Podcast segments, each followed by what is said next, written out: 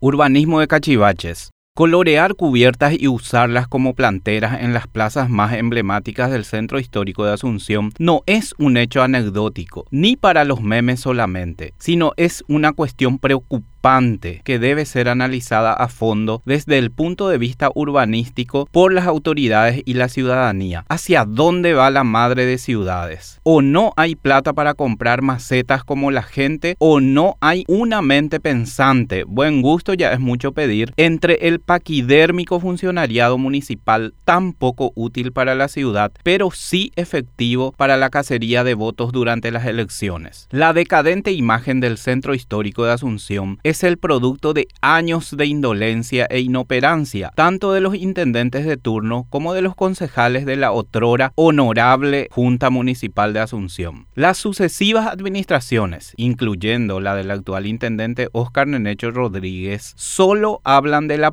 pomposa recuperación del casco histórico cuando apremian las críticas o para presentar proyectos hechos por burócratas que luego terminan en los papeles. Hoy quizás ocupen vetustas computadoras de alguna oficina de planeamiento y fotos del figuretismo. Asunción es la capital de la República y asiento de los poderes del Estado, rango que le confiere la Constitución Nacional. Por tanto, no es una ciudad cualquiera, ni mucho menos un pueblo del interior, aunque mantenga costumbres aldeanas que le vienen de antaño. No es poca cosa que una ciudad cargue sobre sus hombros tantos títulos nobiliarios heredados de los tiempos de la conquista y colonización conferidales por Carlos V, ni mucho menos ser considerada la capital más antigua de las repúblicas del Plata. Apuntemos que la actual Buenos Aires fue fundada con un contingente de paraguayos salidos de estos lares en 1580, más de cuatro décadas después de nuestra fundación. A lo largo de su historia, Asunción ha sido elogiada por cuanto extranjero llegara a estas tierras. Aún sobre los escombros de la guerra de la Triple Alianza, la ciudad se mantuvo viva y pujante, y en las primeras décadas del siglo XX, la urbe gozaba de consolidado abolengo y,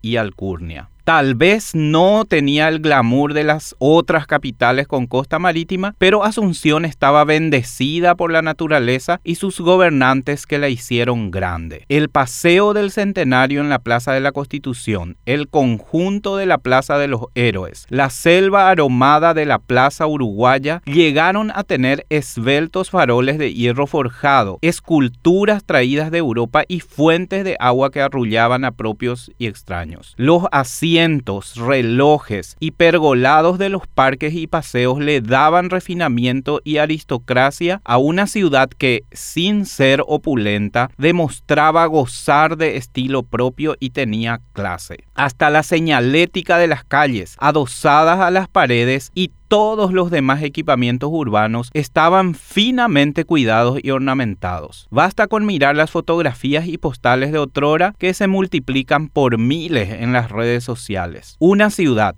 una capital no puede incorporar elementos tan burdos ni cachivaches en su equipamiento urbanístico público, como si fuera una huerta escolar de nuestra infancia o como si se aprestara a participar de un concurso barrial de reciclaje. Asunción ha perdido varias oportunidades de cambio, conforme a los dictados de la arquitectura del paisaje, como ahora con los Juegos Odesur. La ciudad va de mal en peor por la inoperancia y mezquindad de las autoridades del gobierno central y municipal enemistadas por cuestiones políticas y electoralistas. Olvidan que su primer deber es servir a la población y no servirse de ella. No se puede pauperizar la capital de la República. Causa vergüenza a propios y extraños precarizar el equipamiento urbano con trastos inservibles. Para hermosear la ciudad hay que tener una mayor consideración. No hablemos de buen gusto que bien